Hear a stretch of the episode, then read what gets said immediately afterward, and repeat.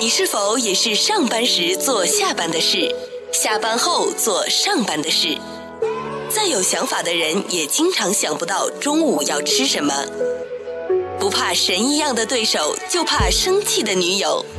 牵了手就别放手，不管是女友还是小狗。不费力的生活从来都不简单，用心发现，高潮生活触手可见。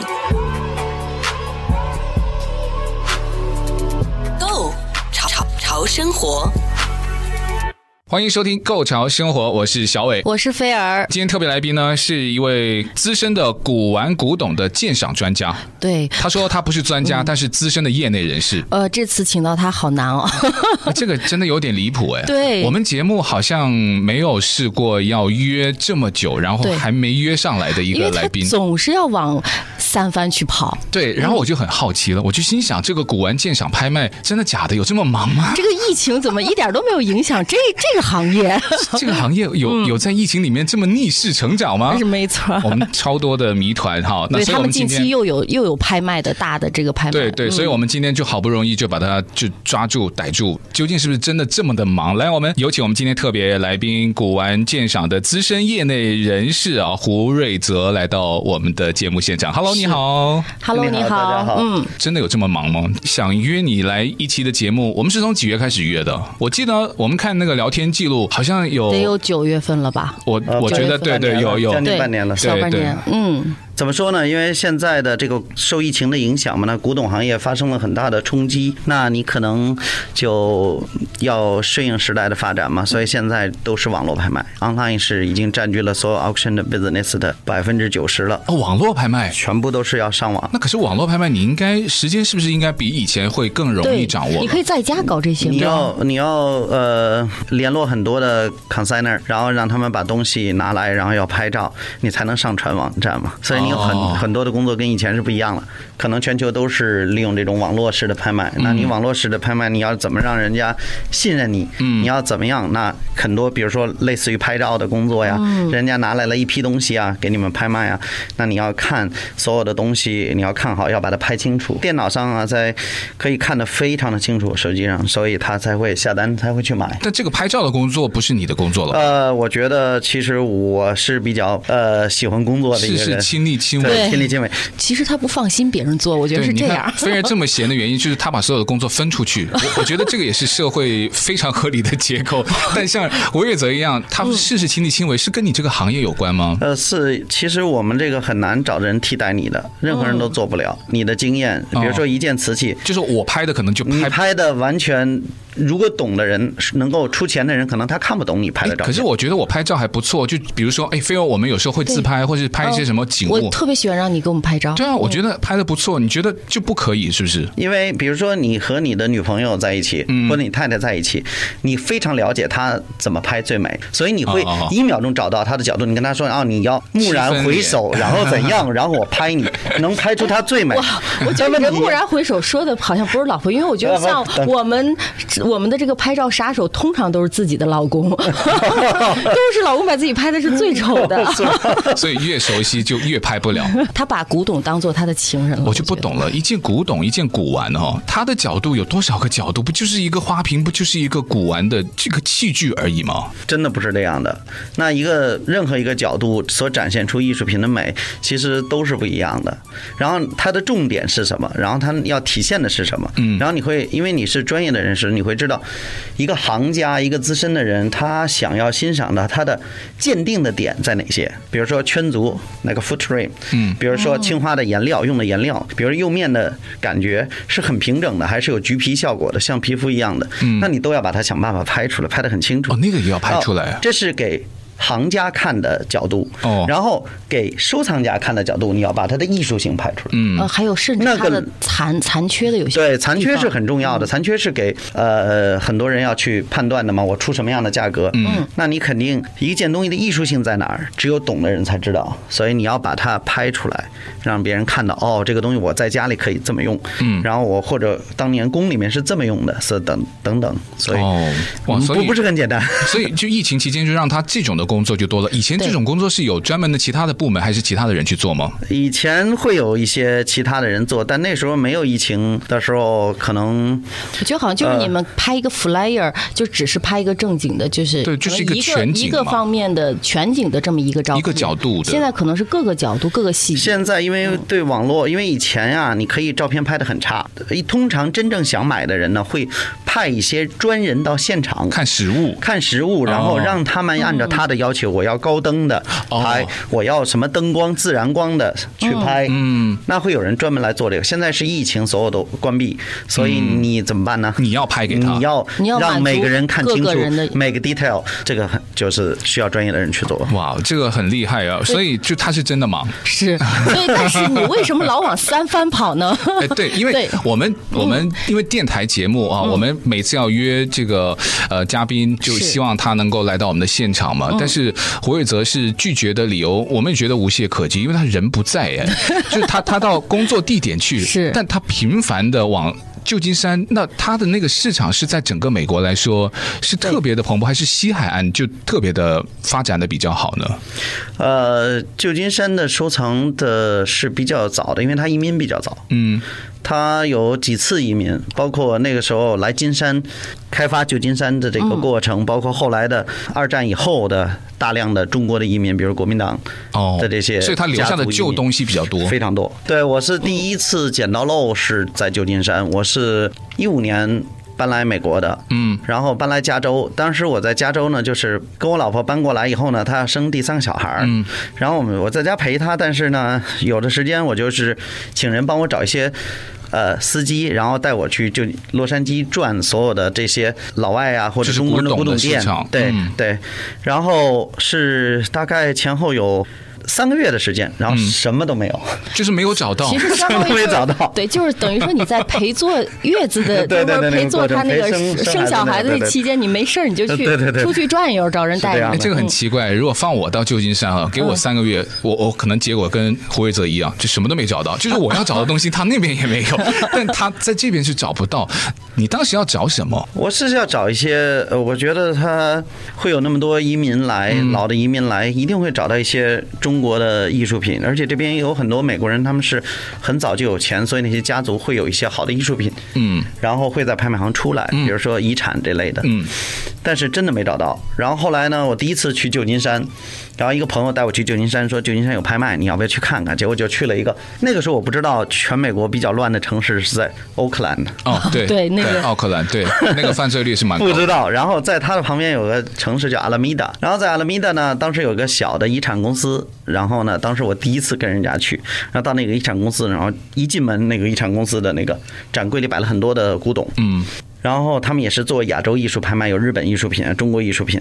然后当时里面摆了九个碗，然后九个碗都是落乾隆款的，嗯但是里面有七个是真的，两个是假的。这两个假的呢？而你是当时就判断出来了。哦，这个是我从业二十几年的一个哎最基本的专业最基本的一个专业我。们等一下再聊。就是这么年轻，怎么会有这么高深的功底哈？从啊业二十年，对，那 那二十那六 年，一点都不 像。对对对，那那那几个碗，你就当时就把它买下来了吗。我当时跟我的朋友说我想买，然后我的朋友当时对我的水平，因为他认识我很短，哦他说对我的水平，我说我想买，他说他会劝你不要傻了，他说哦对你不对？要 乱买，不要买错，我说没事，我真的想买哦，他说你想花多少钱买？嗯，当时的估价是一千五到两千，所有的碗七个一起，呃九呃，个九九个个哦一起绑绑定，九个碗一起对买，，嗯，然后我跟他说我想出三十万美金买，天然哪后！对三十万美金，然后他说别傻了你他说你你你应该用不了那么多钱，对因为不要这那是么个冲动很哦黑人区的小拍哦，你不会用那么多钱，不需但要是那么多嗯对，他说我也不参与你的这个生意，因为我不知道你他。只是给建议啦，他就是说我温是给馨你点提醒而哎已。对当地的这个经验。嗯嗯。第二天呢，他就替我去买这个东西。第二天开卖，对不对，就拍卖了拍卖那了对你。为什么不亲自去，让他替你去？我当时没去过旧金山，我到处去玩去了，哦， 因为就只有这九个碗嘛。边玩还边做了件大事儿。嗯哦，你说的大师呢？这七个碗，这九个碗，可能就就有故嗯事了，对不对？后来哦，两千两百五十美金落锤，嗯，就 hand price 是两千两百五十美金，就是已经有人竞价之后之呃后，的竞价了两口，他最后竞价呃一那吧还千好嗯五一千五百美金有人举了一口，然后一千七百五十美金有人举了一下，然后两千举了一嗯下，然后两千两百五我的那个人举了一排就敲给我了哎，。他当时有跟你电话保持联络那种吗？啊，对对，有有有有，完就全是因为有太低，他也要报告一下嘛，对不对？因为咱们这边 local 的小拍卖基本都是这个价位。对，因为我也我也曾经去过一种那种拍卖，但拍卖什么都拍，就什么家居啊、什么旧物啊，对都都是类似的这种。但我就发现有的人呢，比较大宗的拍卖啊，都基本上本人不去，然后呢也会有电话实时对保持联络。对但你当时就有有跟他就是沟通，就说多少钱之内我就要，就是当时你给他的那个价我嘛。就当30时万跟他说先举到二十万，二十万美金，然后过了二十万呢，就我们再通电话，你二十万以内随便举你，就自己决定。对你自己决定，你 OK 就可以举你的，就不要让拍卖官看到你就好了，不但要就是你要，我要拿它就对我要了买，对。对，OK，然后他说我也不参与，因为古董商之间是有合作的，嗯就是比如说大家都看好一个东西是可以合股买的，哦然后他说我不参与，我他不都是参与你的，就是对，都反正亏了就是你的。 对我觉得赚了也就是 你的，我也不跟你搅和。我觉得潜台词就是你就拿去亏好 了， 那那位也是个古董商啊，哦是吗？对是吗？但他是喜欢别的，不不要紧，他不会听我。们节目， 所以哎，眼光真的是有差。那后来呢独到？后来后来呢？两千两百五十美金买下来，加了百分之二十五佣金，然嗯后大概不到三千块吧那，佣金要给谁？要给 auction 拍卖 house 拍卖那个场哎哦，拍那卖那公他司是。一定会收的，对不对？嗯然后买下来和两千七八百美金的样子，就是反正三千美金以内了，对对对对，然就后把那个九九只碗都拿走了。都拿走了。嗯嗯，然后它里面有两只所谓假的，其实不是现在仿的，哦是民国时候做的假的，民就国民国仿仿的，哦，民乾隆哎，民国也很厉害，哎很厉害，很厉害，就很厉害也也算是古，董了吧？嗯呃也算哎但我了想问一下，这几只是、呃，就是民谣还是官谣的？官窑的，是哇乾隆皇帝那很厉害，御用的，在拜佛的时候御用的茶盅，哦，哦七个嘛，正好。呃，九不是个吗跟就是如果他拜佛是拜七碗水嘛，嗯，所以他可这个能我那真的七不个懂是哎真的，多给你加了俩不不仿的，它我看它里面每一个都带一个老签，那个老签是当年我相信是一个美国人的家庭，他去中国旅游的时候，在那个文物商店里买的，哦每一个都有文物商店老带回来签的嗯对。哦，就是他有售卖记录在里面的。对对对对，当时可能是七十年代就建交以后，嗯然后美国人去中国旅游，在文物商店买的。我看他们标签很便宜，大概一个碗当时几十块外汇券。就是正常买卖嘛，对对对吧？对就是非常你正常卖旧货而已嘛，对对对对对对哦，所以就你后来就用三千不到三千美金在把个样子，九只碗都买下来，全部买下来。那你后来既然你说旧金山是你的福地，那那这九只碗是有什么？ finally 最后他是什么结局？对啊，有什么后来乾坤吗？我把它拆成了四组卖掉，就是哦一对一对一对卖掉。四组，哦，对，对儿最碗后卖是的一个单只的嘛，对还剩然后一只最后那一个单单单只的我卖了五万美金，然后之前的都是差不多，呃，一对儿，十五十最贵的贵的卖到二十五万，然后有十五万，呃，十八万这样。每个人的成功都可以这么随意吗？你你我没有了其实并不随意吧？我觉得，因没为有，他只是去旧金山逛逛而已。但是他从业二十多年了，已经。啊哇，那这个就是算是你的第一桶，就是你在这个业在内，美国美国这个业内的第一桶金对，。简单。哎，小薇，薇，我觉得从现在开始，咱们要开始多逛一逛。没有，我就觉得人要认真学习，对然后成功才可以比较随意。不费力的生活从来都不简单，用心发现，高潮生活触手可见 g o 潮生活。欢迎收听《购潮生活》，我是小伟。我是菲儿，我们今天请来的特别来宾呢，就是古玩古董的鉴赏资深人士哈啊胡瑞泽来到我们的节目，可以问一下，当时是通过什么样的渠道可以把它卖出去？因为收藏哦可能呃嗯很多人都会哈，就是我去买东西而已嘛，对不对？你买到好的，当然你还欣喜若狂的，但关键你要成为这个业内人士，你要鉴赏，还可以再把它售卖出去。我觉得对这个应该是有一定的技巧吧。嗯没有，完全没有，就直接换了一个有地位的 auction 嗯嗯那拍卖个官公司，对，去了一个 Sotheby 就买掉了。哦，真的啊？那你要提供这个的时候，你要做什么样的申请，或者说你要怎么我要哦去告诉他我要卖这件东西呢？我要 consign 这件东西给 Sotheby，就他们的专家有看过啊，觉得东西也非常好。他要去鉴定。对他们，他们就给你一个估价，你愿不愿意卖？比如说一对定十万美金，你可不可以接受？嗯，那我觉得可以啊，反正我就拿三千去买了，因为他也是要抽佣金而已嘛，对对啊不对？对啊他觉得你的好，那我的佣金也高嘛。可能对你是不是在把这个碗交给他们的时候，你也会附上自己对他的一些解释？哦不不不，不你用完全不需要，完全不用他们有有专家的，哦，这么厉害，对，非常懂的哎，专家。他们对中国的古董古玩也这么厉害吗？呃还，是他们会有这方面不同的专家？他们的亚洲艺术、中国艺术品有中国的人在那边做专家，哦，那不他完全是老外，他是嗯在美国拍呢，还是在香港或者全世界吧，全世界也是拍全世界的公司。但当时好像没有这种网上拍卖，那就是要把这个实物送到当地吗？不同的地方？对，要送去他们的在，比如说你在洛杉矶想卖，嗯想给他们的话，你他洛洛杉矶是有 office 的，你把东西拿去洛杉矶的 office，或者先发邮件给他们，哦他们看过了会回你邮件，然后你就可以把东西送过去。那他会包邮吗？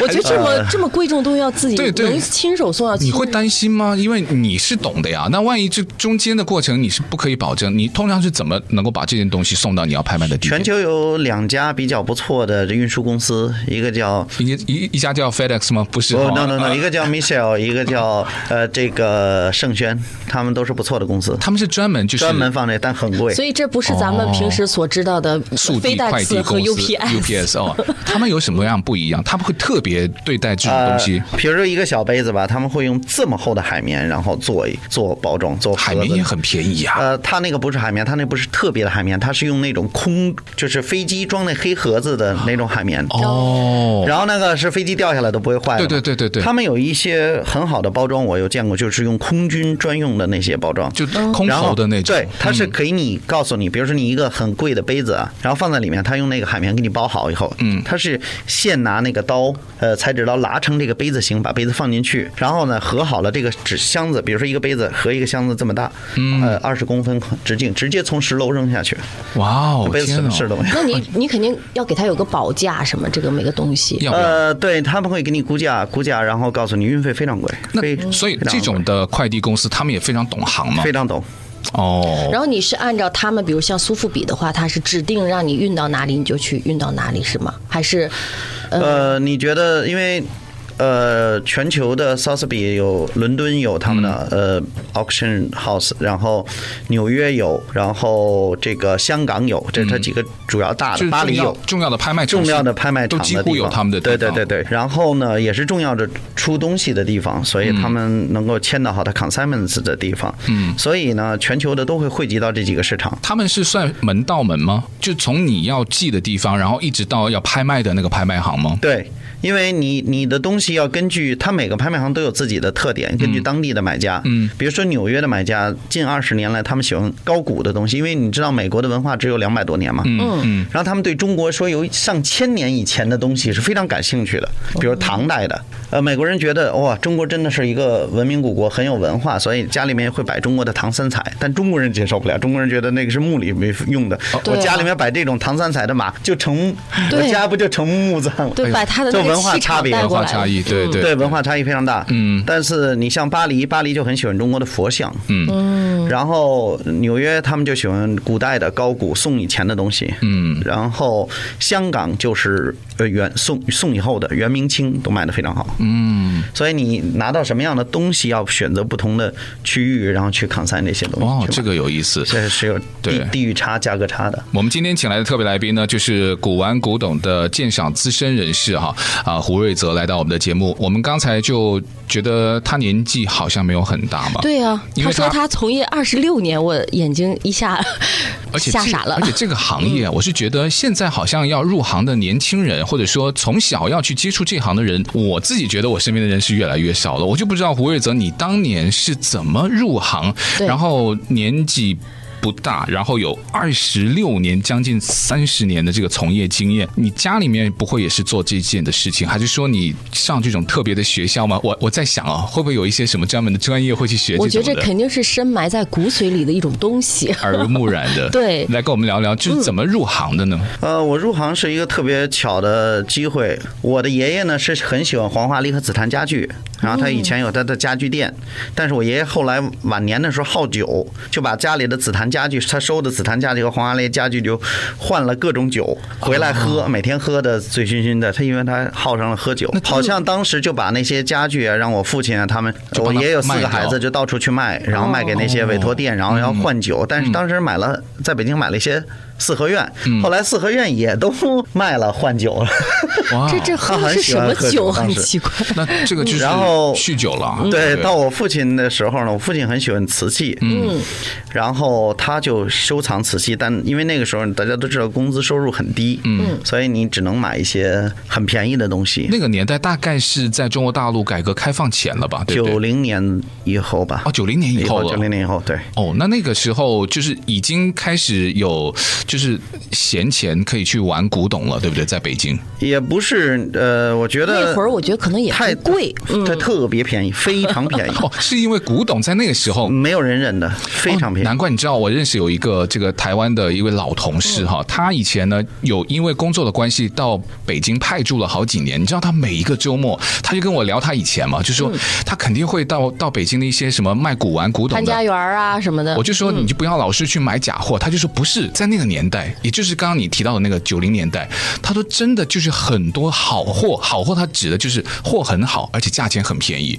但我一直都怀疑他买的都是假货哎，，我现在有一个朋友，他没事儿就去潘家园，但他是现在啊，所以我就觉得，所以是当年的那个气氛。弄来的全是假的。对，呃，潘家园大概是在两千两千零五年以后，基本就没什么真的东西，就非常少。都是嗯卖假的是？吧？对对对对对对。所以我要劝他悬崖勒马。零五年以后就没有，就是人们的意识提高了，嗯，对古董的认知也提高了，就没有必要再去那种市场去卖你自己的东西了。嗯哦如果都可以去拍卖你稍微有一对嗯点常识，觉得我这个东西是真的，我没有必要拿到那儿去卖了。对已经对对，你说你爸爸是在那里，就是那会儿就那个淘年代淘货淘了很多瓷器，对他当时因为呃资金的问题，所以只能买残缺的。残缺的当时你买一个雍正盘子呀，或者买一个康熙的笔筒啊，当时可能几十块钱，嗯哇！人民其币实几几十十块块钱钱。在那会儿也不 少。呃，对对对，相当多。不过大家对于古董的概念跟当年不太一样，那个那个时候就觉得是旧货而已，对对不对对？是是就是去是淘旧货而已，是所以对八九十块钱很贵。，他就是一个自己的兴趣爱好 对，嗯但他这个就是影响了你，就是我我以后也要去做这件事情嘛。不过当时很不能接受我父亲做这像捡破烂一样，天天去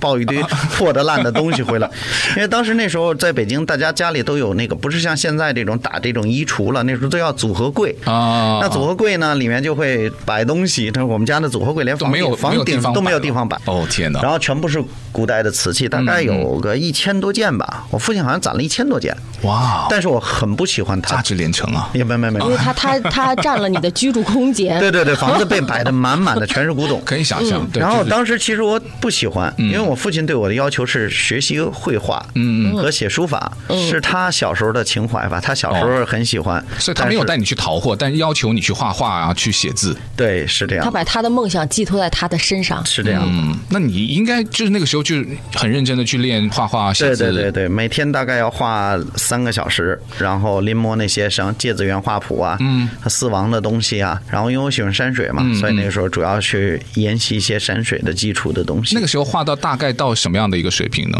可以做整张的画，但是嗯，有很多细节就还很需要提炼。但那个时候因为你很小嘛，大概几岁啊？十几岁了，十几岁了。对那还是作为就是业余爱好兴趣对对，吧？业余爱好，课余时间嘛他。主要他们家所住的那一区域都是耳濡目染的这个画画一条哦街，，对，因为你刚刚跟我们在这个节目之前有聊到，你们住的那条街很有意思。啊很有意思，叫跨车胡同，就是齐白石故居现在的这。个胡同还在吗？这个胡这个整个这片都已经改成了这个商业楼了，哎呀但只有齐白石的那故居个留房子下来还了哦，留还下来在，了。因对为我对对特别喜欢北京的胡同。对对对，嗯，哦，所以没像剩多少了。你当年就是住在那对，个胡同胡同里里面。嗯对，然后我们那胡同很长，两百个门牌号，然后每一个门牌号里面大概住十几户人，嗯，然后这样子，然后那个时候这个一条胡同里面至少有几十个人会画齐白石的。绘画的，比如说螃蟹了，他齐白石最擅长的螃蟹了、嗯虾了，一些草虫啊，一些什么，至少有几十个人会画。他们画来干嘛？就卖吗？还是当然不是，因为离得太近了，所以很多人，只要你学画画的人，因为你住在齐白石家附近，你必多须少要都去学？就想画几笔就想学他。哦，对，齐白石很有名嘛，当时对对对对毛主席说是人民的艺术家嘛，所以就是 对 对，你既然是这么样子喜欢，就是这样子被父亲呃要求学画画，你为什么没有去收藏？画类呢？对嗯啊，你当年这个画画就没坚持下去了吗？呃，很巧合，我觉得真的是很巧合。当时我是因为在临摹四王的山水，嗯就是清初的四王王世敏啊、王建啊他们的山水，然后临摹这些是王辉啊什么这些山水的时候，突然有一天，我爸从外面花二十块钱收回来一个康熙的青花山水的大笔筒，那是一千多件里面的其中一其件。中一件又是一个破笔筒嘛。对，很破，大概我们说有三个 hair line，很长的 hair line， 哦就冲线啊这样子，哦然后钉着居钉，嗯，但画的非常的精彩。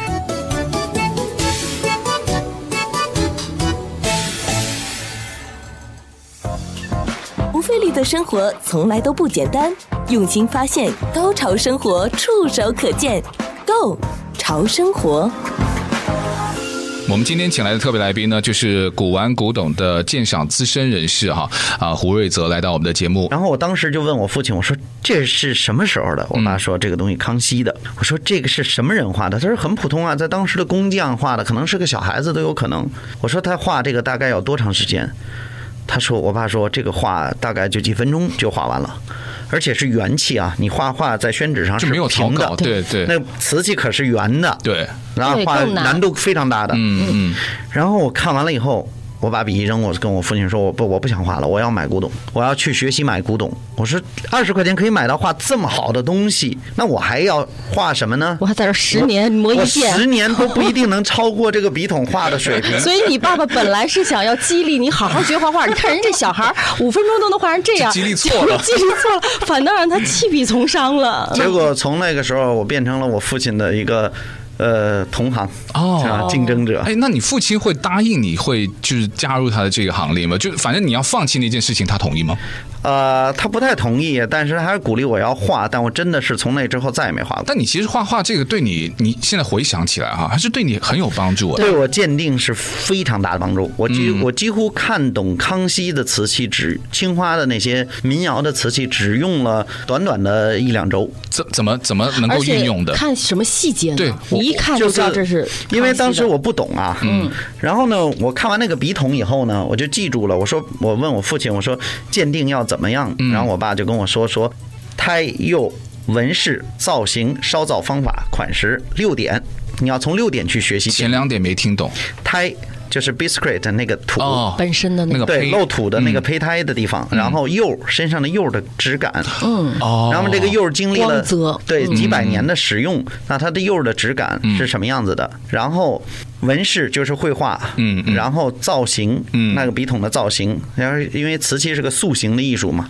它离不开造型，然后造型，然后烧造方法，这个有因为烧瓷器有很多不同的方法，那么烧造方法最后是它的款式，它的落的落款，嗯那么你从这六点上去理解它，这是最传统的鉴定的一个方法。然后当时我就通过这六点去抱着这个笔筒，大概看了一周，然后到了周六，我就跟我父亲第一次去潘家园儿，去试手去了哈、哎，那个笔筒现在还在 吗？那个笔筒被我一千五百块钱卖了。我也想抱着看 看，没有，关键我是 我是说他又赚到了，你一知道千吗？五人民币嘛，对那对会儿对，在那个年代已哦哇经那是、也不少对，了。啊蛮多钱，很贵了九十年代初。你对说二十块钱买回来的呀？啊对对对对对不对？对因为他对父亲二十多二十多块钱买回来的，咱俩屡屡的瞪大眼睛，天 哪！哎不过这个字画就是跟你学的就有点一脉相承的感觉，也一模一样，对嗯因为四王就是清代清初的时候最流行的，呃，宫廷的画家。嗯那么他们的画法呢，整个影响了整个清朝两三百年。嗯，那么在当时，绘画瓷器也是是沿但袭是他们的画康法。熙的那些釉彩就又不一啊，不是呃乾隆的那些釉彩又又不一样了。对对对对对，发生很大的变化。对，雍正又回来一点点，好像。对对对对，嗯是是有变化的。然后呢，就跟我父亲去了，嗯，然后我很很短的时间，大概就去了一次两次，我就所有地上的康熙瓷器我都能挑出来。然后我就跟我父亲说，这一定是真的，这个一定是康熙的，就是因为那个时候我鉴定的方法很简单，我就觉得你们那会儿也是去潘家园 吗？对对对，那时候要去潘家园淘宝。嗯然后当时我就觉得，您画了一个瓷器，画的还不如我的水平的时候，你肯定是假的。对对他对 以对，自己的对标这准个合理。对，那你画的非常好，比我好太多。那我觉得我再仔细看，嗯确实你又对是一个老东西，那你肯定就是个真的。所以在那个时候，我很快，我记得非常快，我就接受了康熙瓷器。所以你说到一个重点，就是你要能够区分好坏，嗯所以这个鉴赏就让他具备了这种能力。而且他主要从小到大，他也耳濡目染很多这些方面的这个知识，就对进进到他的骨髓里了。对，那就是说，如果啊，现在如果要再去入这个行业的话，那必须要怎么样？从头要学字画，还是说现在有没有一些跟你像同样在业内里面的人，他们可能入行跟你不太一样的？我觉得七零后真是在中国，呃，赶上了一个非常好的时代。就改革开放以后，真是赶上了一个非常好的一个时代。我真的好不想暴露这个年龄，但是我怎么没有感觉到我赶上了？我真的在像你中国赶上了， 这个因为你赶上了房子最便宜的时 候，哦，对吧？你到九零后，基本房子就买不起了。但是等他们赚钱了以后，房子基本都买不起了。嗯嗯。然后创业也非常的艰难了。嗯。然后竞争非常的激烈了。七零后是最幸福的一代人。嗯。然后做古董在那个时代也是非常幸幸福的。那我的这个经历是无法被复制了，已经就。所以说，现在入行的难度一定会比你以前要高找很不多。到了，嗯，它呃非常的难，所以我大概在我之后还见到过，呃差呃几岁呃七八岁的年轻人，嗯，他们对鉴定有不错的掌握，嗯，但是再之后就很难。捡到漏了就所谓的就不吧是捡到漏，是他很难有那么高的对东西的理解。对，我主要觉得是缺失了、呃，胡月子他在他的这个哦从小的这种嗯青少年时期，他经历的那个环境，对那环境然后非常他重要给他的那种氛围，嗯还有他成长的他的周周围的所有的东西，这个是没有办法在现代去复制的。